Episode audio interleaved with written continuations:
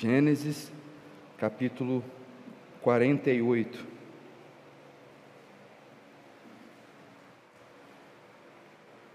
Assim nos diz a santa e inerrante palavra de Deus. Passadas estas coisas, disseram a José: Teu pai está enfermo. Então José tomou consigo a seus dois filhos, Manassés e Efraim, e avisaram a Jacó: Eis que José, teu filho, vem ter contigo. Esforçou-se Israel e se assentou no leito. Disse Jacó a José: O Deus Todo-Poderoso me apareceu em luz na terra de Canaã e me abençoou, e me disse: Eis que te farei fecundo e te multiplicarei, e te tornarei multidão de povos, e a tua descendência darei esta, esta terra em possessão perpétua. Agora, pois, os teus dois filhos, que te nasceram na terra do Egito, antes que eu viesse a ti no Egito, são meus Efraim e Manassés serão meus, como Ruben e Simeão. Mas a tua descendência, que gerarás depois deles, será tua, segundo o nome de um de seus irmãos, serão chamados na sua herança. Vindo, pois, eu de Padã, me morreu com pesar meu Raquel, na terra de Canaã, no caminho, havendo eu ainda pequena distância para chegar a Efrata. Sepultei-a ali, no caminho de Efrata, que é Belém. Tendo Israel visto os filhos de José, disse: Quem são estes? Respondeu José, seu pai: São meus filhos, que Deus me deu aqui. Faz-os chegar a mim, disse ele, para que eu os abençoe. Os olhos de Israel já se tinham escurecido por causa da velhice, de modo que não que não podia ver bem. José, pois, fê-los chegar a ele, e ele os beijou e os abraçou. Então disse Israel a José: eu não cuidara ver o teu rosto, e eis que Deus me fez ver os teus filhos também. E José, tirando-os dentre os joelhos de seu pai, inclinou-se à terra diante da sua face. Depois tomou, tomou José a ambos, a Efraim na sua mão direita, à esquerda de Israel, e a Manassés na sua esquerda, à direita de Israel, e fê-los chegar a ele. Mas Israel estendeu a mão direita e a pôs sobre a cabeça de Efraim, que era o mais novo, e a sua esquerda sobre a cabeça de Manassés, cruzando assim as mãos, não obstante ser Manassés o primogênito. E abençoou a José, dizendo: O Deus em cuja presença andaram meus pais, Abraão e Isaque, o Deus que me sustentou durante a minha vida até este dia, o anjo que me tem livrado de todo mal, abençoe estes rapazes. Seja neles chamado o meu nome e o nome de meus pais, Abraão e Isaque e cresçam em multidão no meio da terra. Vendo José que seu pai pusera a mão direita sobre a cabeça de Efraim, foi-lhe isto desagradável, e tomou a mão de seu pai para mudar da cabeça de Efraim para a cabeça de Manassés. E disse José a seu pai: Não assim, meu pai, pois o primogênito é este. Põe a mão direita sobre a cabeça dele. Mas seu pai o recusou e disse: Eu sei, meu filho, eu sei. Ele também será um povo, também ele será grande Contudo, o seu irmão menor será maior do que ele, e a sua descendência será uma multidão de nações.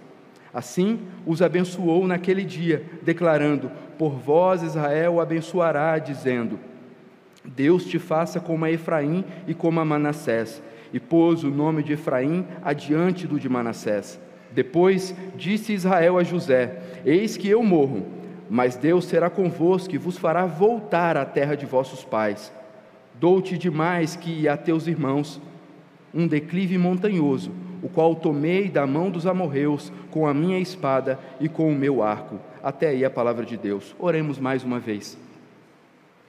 Pai Santo, a tua palavra foi lida e nós cremos que ela é poderosa para nos edificar nessa noite através da ação do teu Santo Espírito.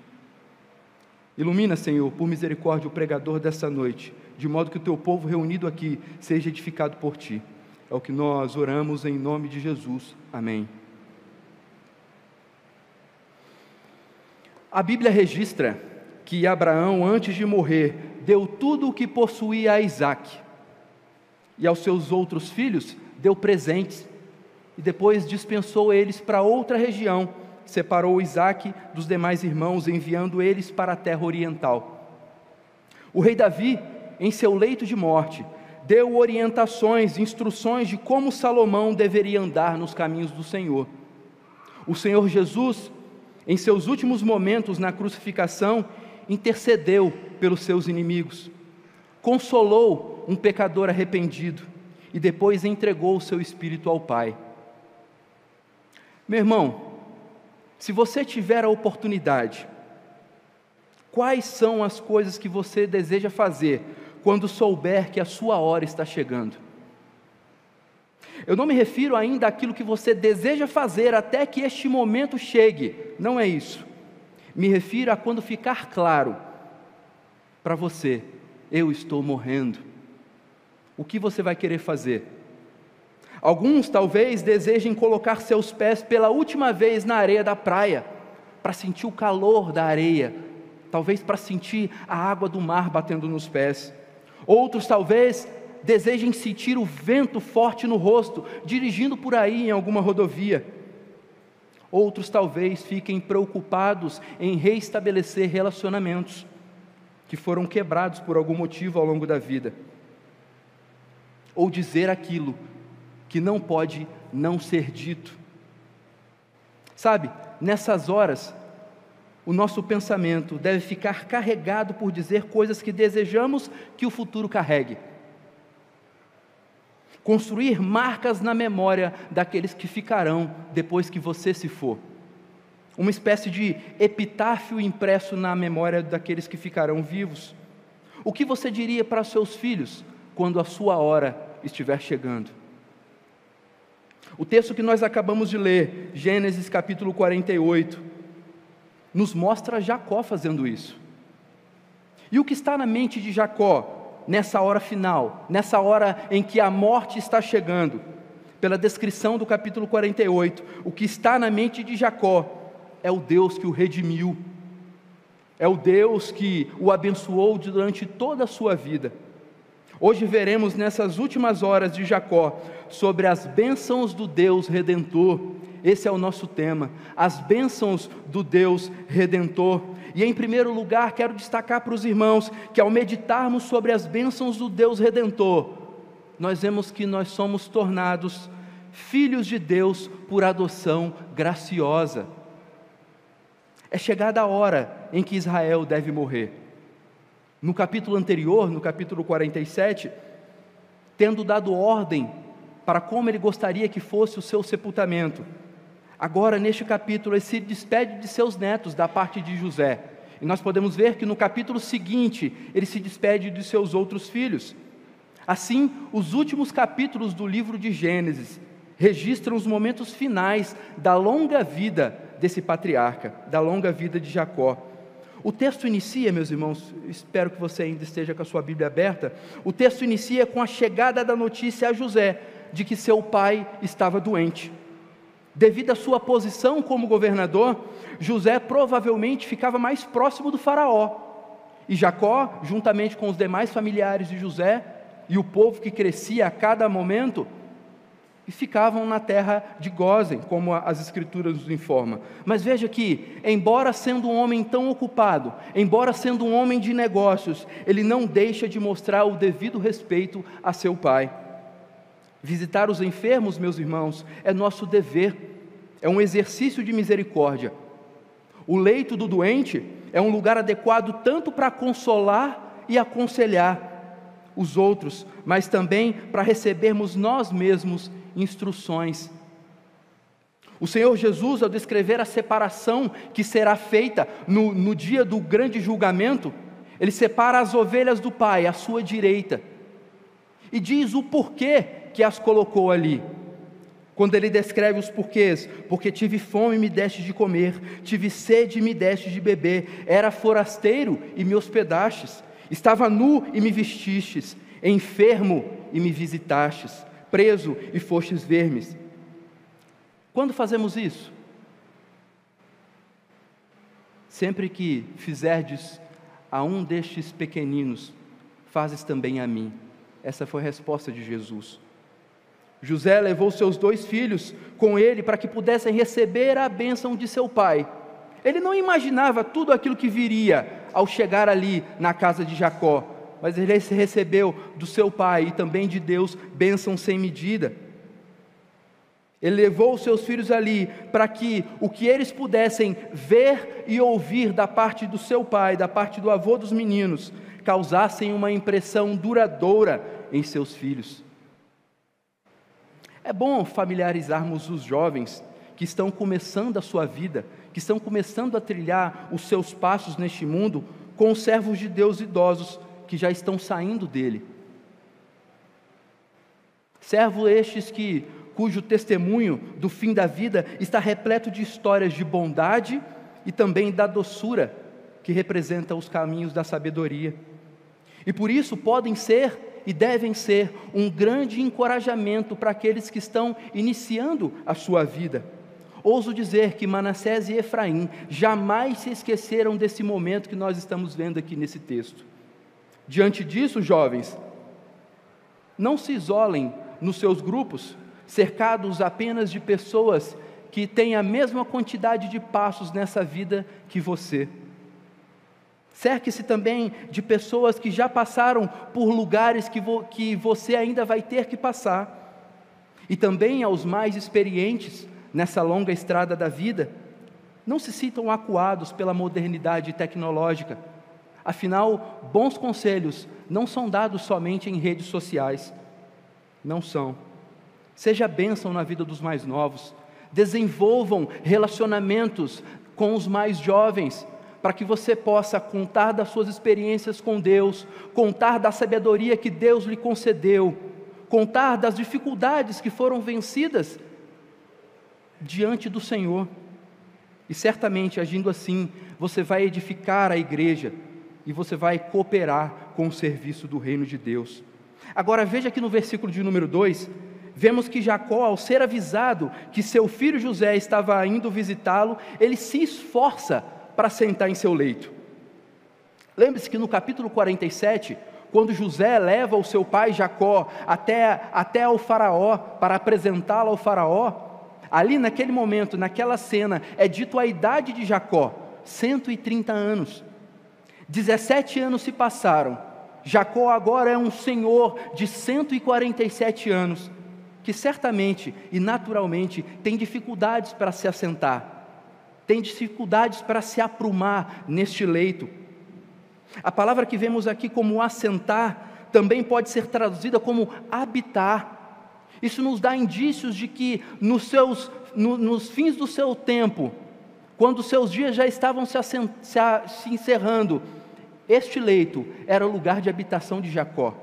Era aqui que ele ficava, era aqui que ele repousava, era aqui que ele passava suas horas.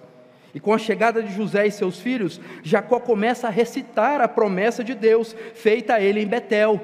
Aqui ainda no texto, denominada como Luz, mas é a cidade de Betel. E essa promessa envolvia a posse da terra prometida e também uma descendência numerosa e abençoada.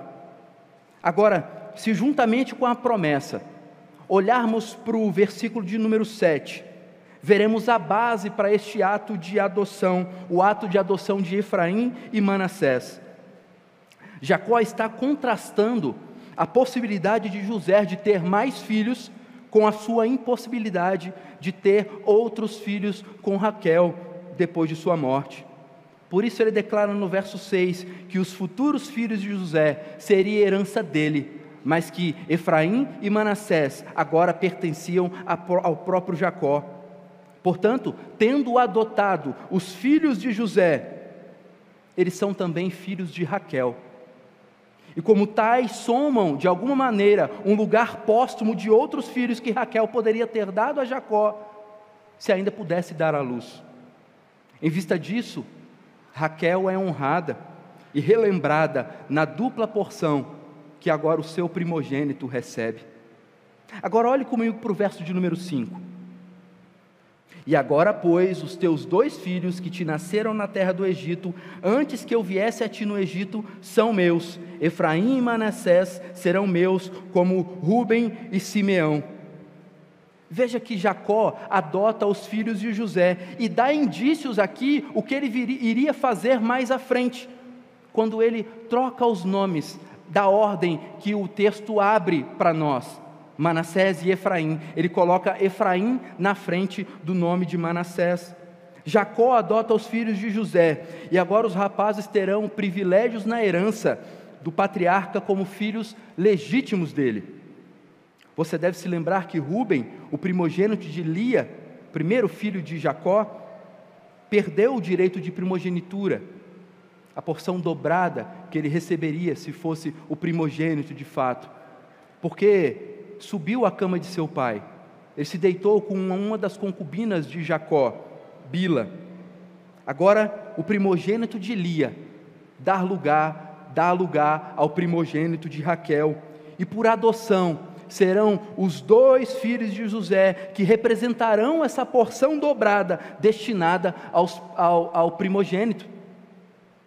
E é por isso que quando olhamos para um mapa das tribos de Israel, não vemos tribos de José, nem também tribo de Levi, porque a, o, o, o povo de Levi habitava no meio das tribos, mas eles não herdaram um território específico, era a tribo dos sacerdotes. E também nós não vimos a tribo de José. Nós não vemos a tribo de José. Completa-se então o número das doze tribos com Efraim e Manassés. O que vemos aqui, meus irmãos, por meio da adoção, é que Jacó, o idoso patriarca, está ensinando a esses dois jovens rapazes possivelmente com 17 anos ou mais, a como filhos da aliança, não considerarem o Egito como seu lar, a não se incorporar à cultura e o povo do Egito, mas a tomar sua sorte juntamente com o povo de Deus que habitaria a terra da promessa que Deus havia prometido a Abraão, a Isaque e a Jacó. Efraim e Manassés, filhos do grande governador do Egito, agora adotados, deveriam aspirar à terra prometida como os filhos de Deus que ali habitavam. Eles deveriam desejar habitar a terra prometida e não se deleitarem nas delícias e prazeres que o Egito poderia os conceder. Nós não sabemos, meus irmãos, como Efraim e Manassés viveram depois dessa cena, depois deste momento, mas certamente viveram gratos por aquilo que receberam. E eu te pergunto: depois que você foi adotado por Deus, depois que você recebeu a graciosa e bondosa e misericordiosa adoção sobre você, como você tem vivido?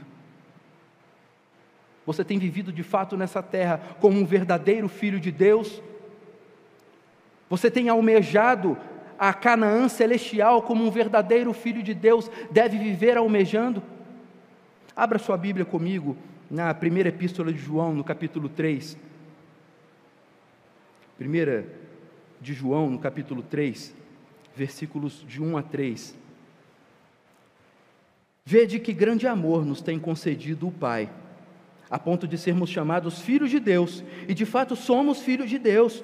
Por essa razão, o mundo não nos conhece, porquanto não o conheceu a Ele mesmo. Amados, agora somos filhos de Deus e ainda não se manifestou o que haveremos de ser. Sabemos que quando ele se manifestar, seremos semelhantes a ele, porque haveremos de vê-lo como ele é. E assim, e assim si mesmo se purifica todo o que nele tem esta esperança, assim como ele é puro.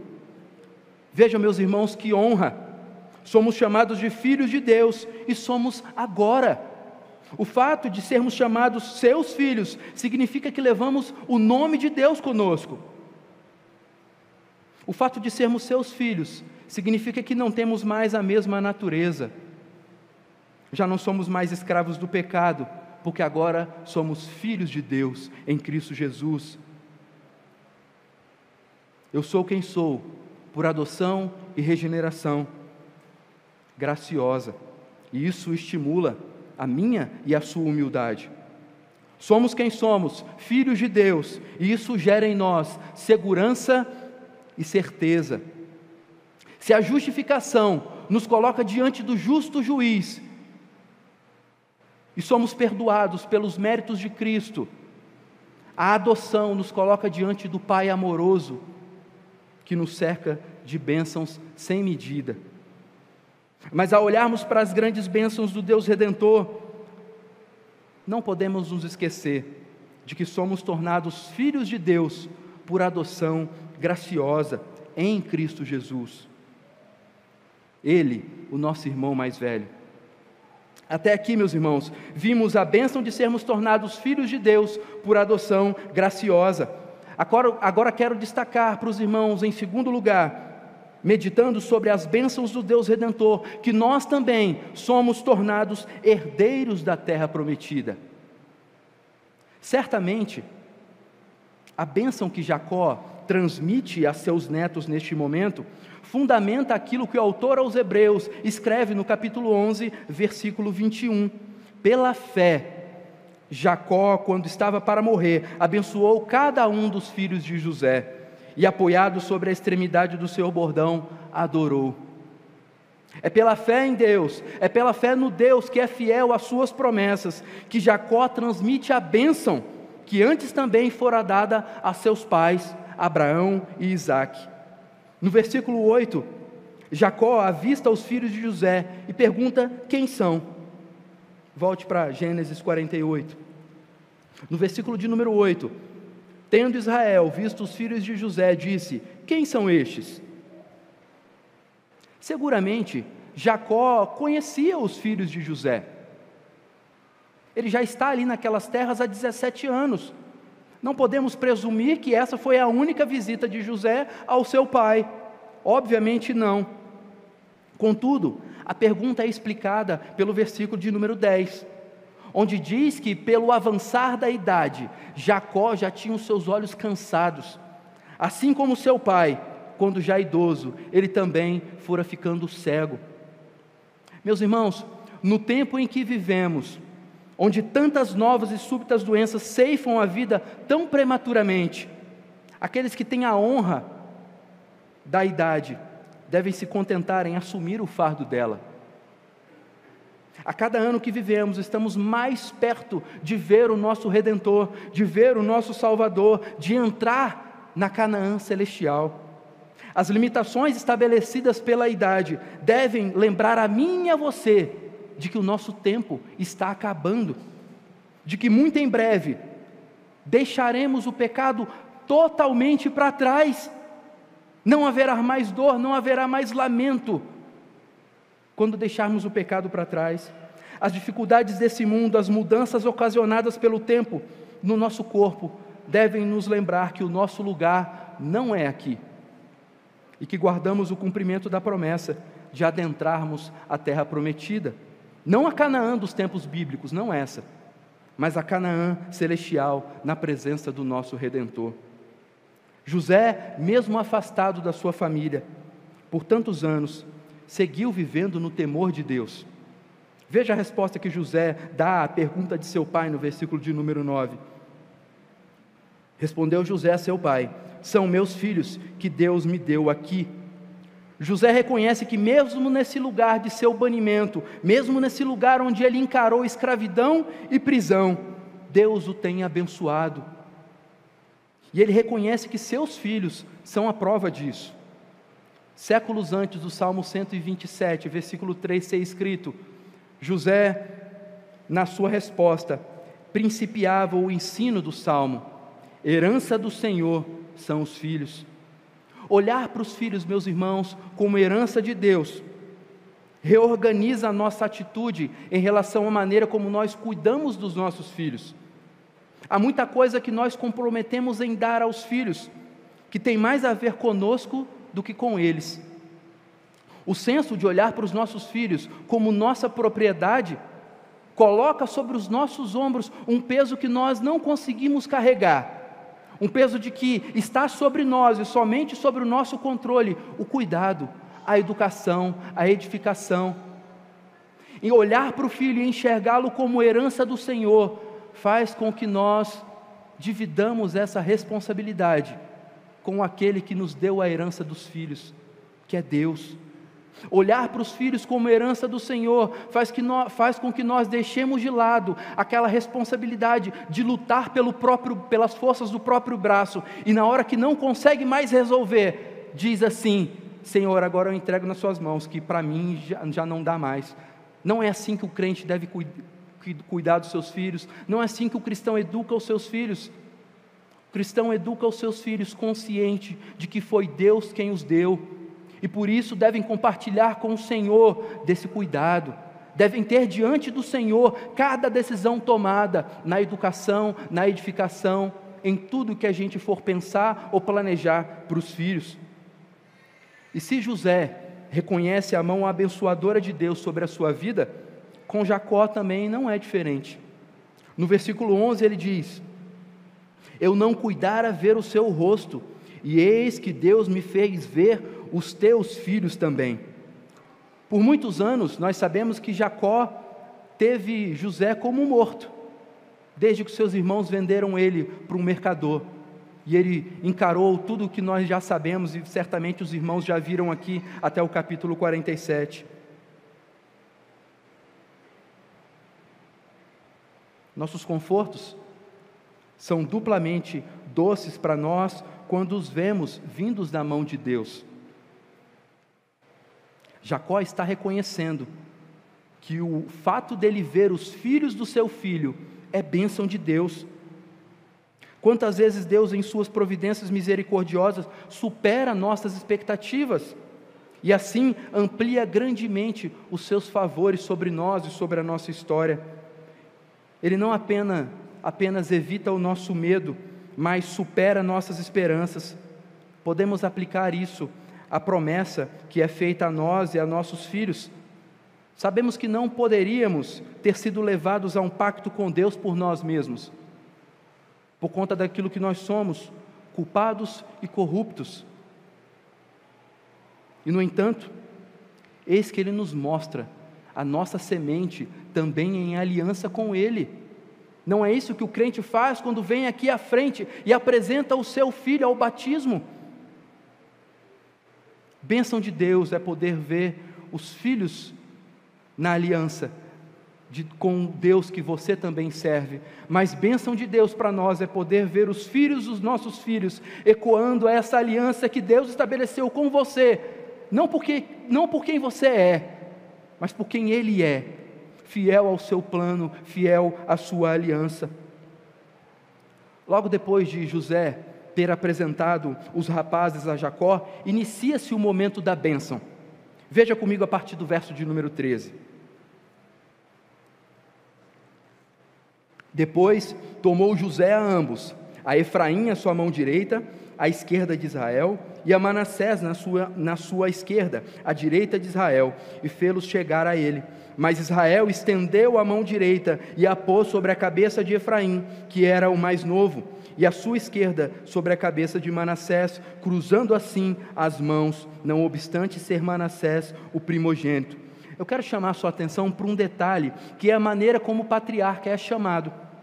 Por vezes Jacó, por vezes Israel. Essa mudança, ela não é despretensiosa.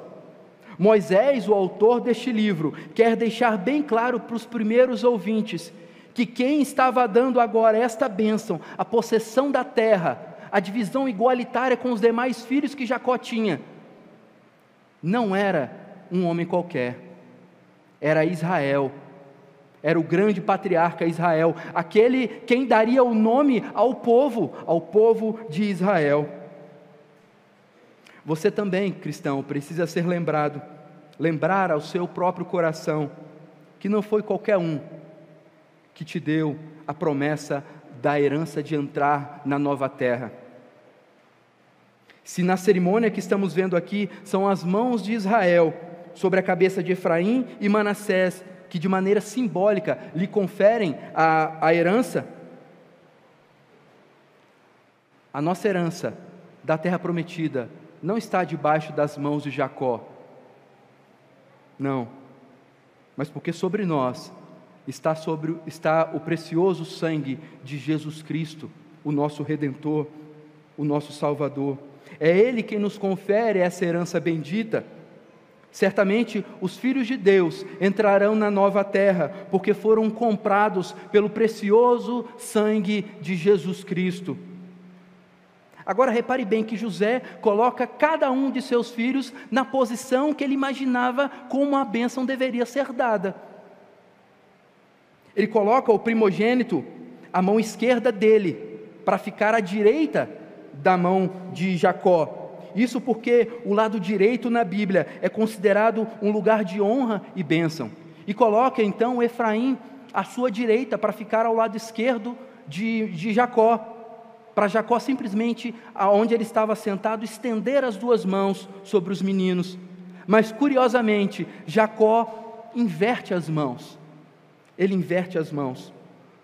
E assim Deus demonstrou a sua soberania e impediu que alguém imaginasse que suas bênçãos seguem necessariamente a ideia do privilégio natural. Deus repetidamente escolheu as coisas fracas deste mundo,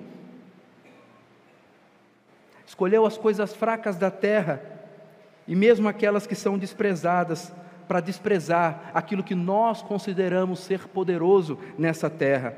A graça é soberana e de forma alguma ela segue o curso da natureza como nós imaginamos que ela deve seguir. Os versículos 15 e 16 nos apresentam o conteúdo da bênção de Jacó sobre os seus filhos. E essa passagem do primogênito é uma das características marcantes no livro de Gênesis. Assim foi com Sete em vez de Caim, Sem em vez de Jafé, Abraão em vez de Arã, Isaac em vez de Ismael, Jacó em vez de Esaú, e agora Efraim em vez de Manassés. Assim Deus demonstrou sua soberania e impediu que a ideia natural do homem de como as bênçãos de Deus devem ser concedidas fossem dadas. Deus demonstrou a sua soberania e Jacó, assim, com uma voz profética, apontando para aquilo que aconteceria no futuro, demonstra, tanto para os meninos, para os jovens rapazes que ali estavam, quanto para José, que aquilo não era algo do acaso. Nós também precisamos sempre nos lembrar de que somos abençoados não porque merecemos, ou porque há algo de bom em nós, somos abençoados por conta de quem é o nosso Pai. Veja, os versículos 15 e 16 nos apresentam o conteúdo dessa bênção sobre os filhos de José, mas veja como é escrito anteriormente. Olha, veja o versículo de número 15. E abençoou a José, dizendo: O versículo de número 15 abre falando que a bênção é para José, mas no decorrer do versículo 15 e 16 demonstra que aquela bênção estava justamente no ato de das mãos sobre a cabeça de Efraim e Manassés aqueles dois rapazes precisavam e estavam ali aprendendo que eles estavam sendo abençoados não por quem eles eram, mas por quem eles eram filho. Nós também precisamos nos lembrar disso. Nós não somos abençoados por quem nós somos ou porque merecemos. Somos abençoados por quem nós somos filhos, porque somos abençoados devido ao fato de quem é o nosso Pai e o nosso Pai é o próprio Deus. Nós somos os filhos de Deus por adoção graciosa, e é por isso que nós podemos confiar na promessa de que iremos entrar na vida eterna, de que pisaremos o solo da nova terra. Jacó está afirmando que o Deus de seus pais é quem o sustenta, quando ele diz: O Deus em cuja presença, versículo 15, o Deus em cuja presença andaram meus pais, Abraão e Isaque, o Deus que me sustentou durante a minha vida até este dia. Jacó está afirmando que é o Deus dos seus pais, o mesmo Deus que os seus pais serviram, é o Deus que ele serve, e é o Deus que o sustentou até aquele momento. A palavra sustentou, meus irmãos, aqui do versículo 15, também pode ser traduzida pelo verbo pastorear, a mesma que aparece no salmo que lemos hoje: O Senhor é o meu pastor e nada me faltará. Jacó está dizendo que o Deus em cuja presença andaram Abraão e Isaque, o Deus que o pastoreou durante toda a vida, certamente iria pastorear Efraim e Manassés. E nós podemos também ter a convicção de que este Deus é o Deus também que irá nos pastorear seguros até a hora final. Na continuidade da bênção, no versículo 16, Jacó se refere ao anjo que tem o livrado de todo o mal. Veja, este não é um, um anjo, um mero anjo das hostes celestiais. Esse é o anjo que lutou com Jacó no val de Jaboque. Este é o anjo condutor do povo no deserto. é o anjo libertador de todo o mal. O verbo livrar, que aparece para nós no texto, no versículo 16, também pode ser traduzido como resgatador.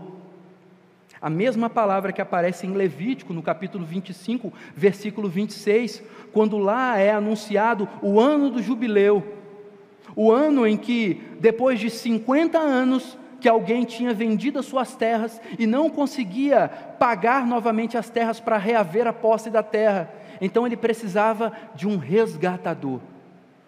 Caso contrário, a sua vida ficaria cada vez em maior dificuldade. Após a bênção ser declarada, José imaginou que o seu pai, devido à sua idade ou devido aos seus olhos cansados, trocou a mão por engano. Afinal, Manassés era o primogênito, e assim José imaginava que a bênção deveria ser dada ao primogênito. Porém, Jacó profetiza o futuro da descendência das duas tribos, Efraim e Manassés.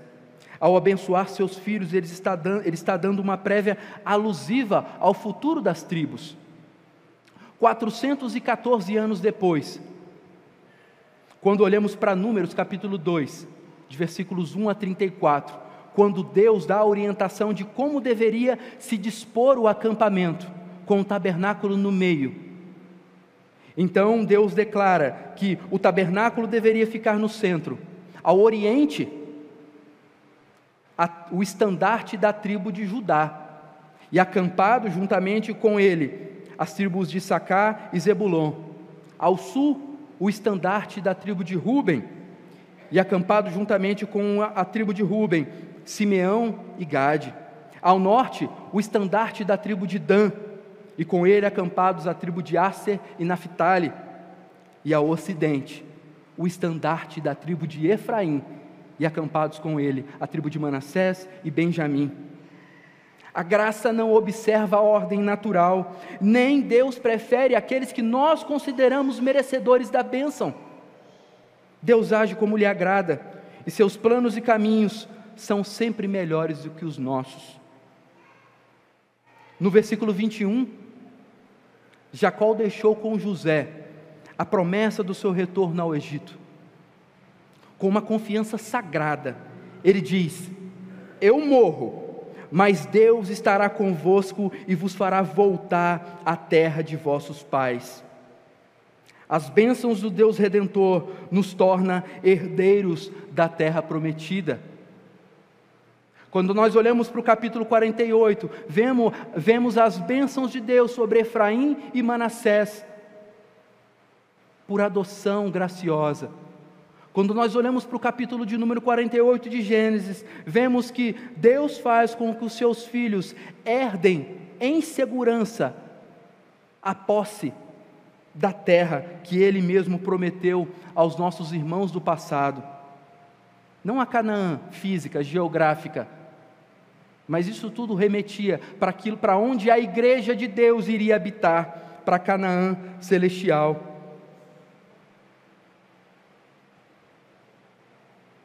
E eu quero concluir, meu irmão, perguntando a você: quando a sua hora chegar,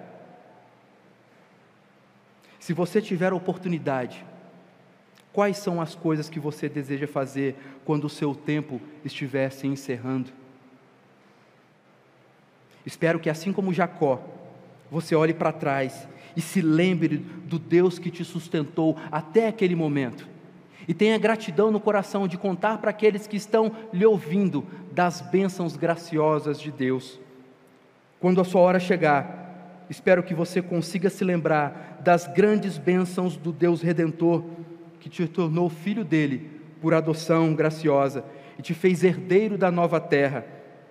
Tudo isso, não por amor a você, por quem você é, mas por amor ao seu próprio nome, por aquilo que ele prometeu, e ele é fiel para cumprir, porque ele é um Deus fiel e é um Deus que cumpre a sua aliança.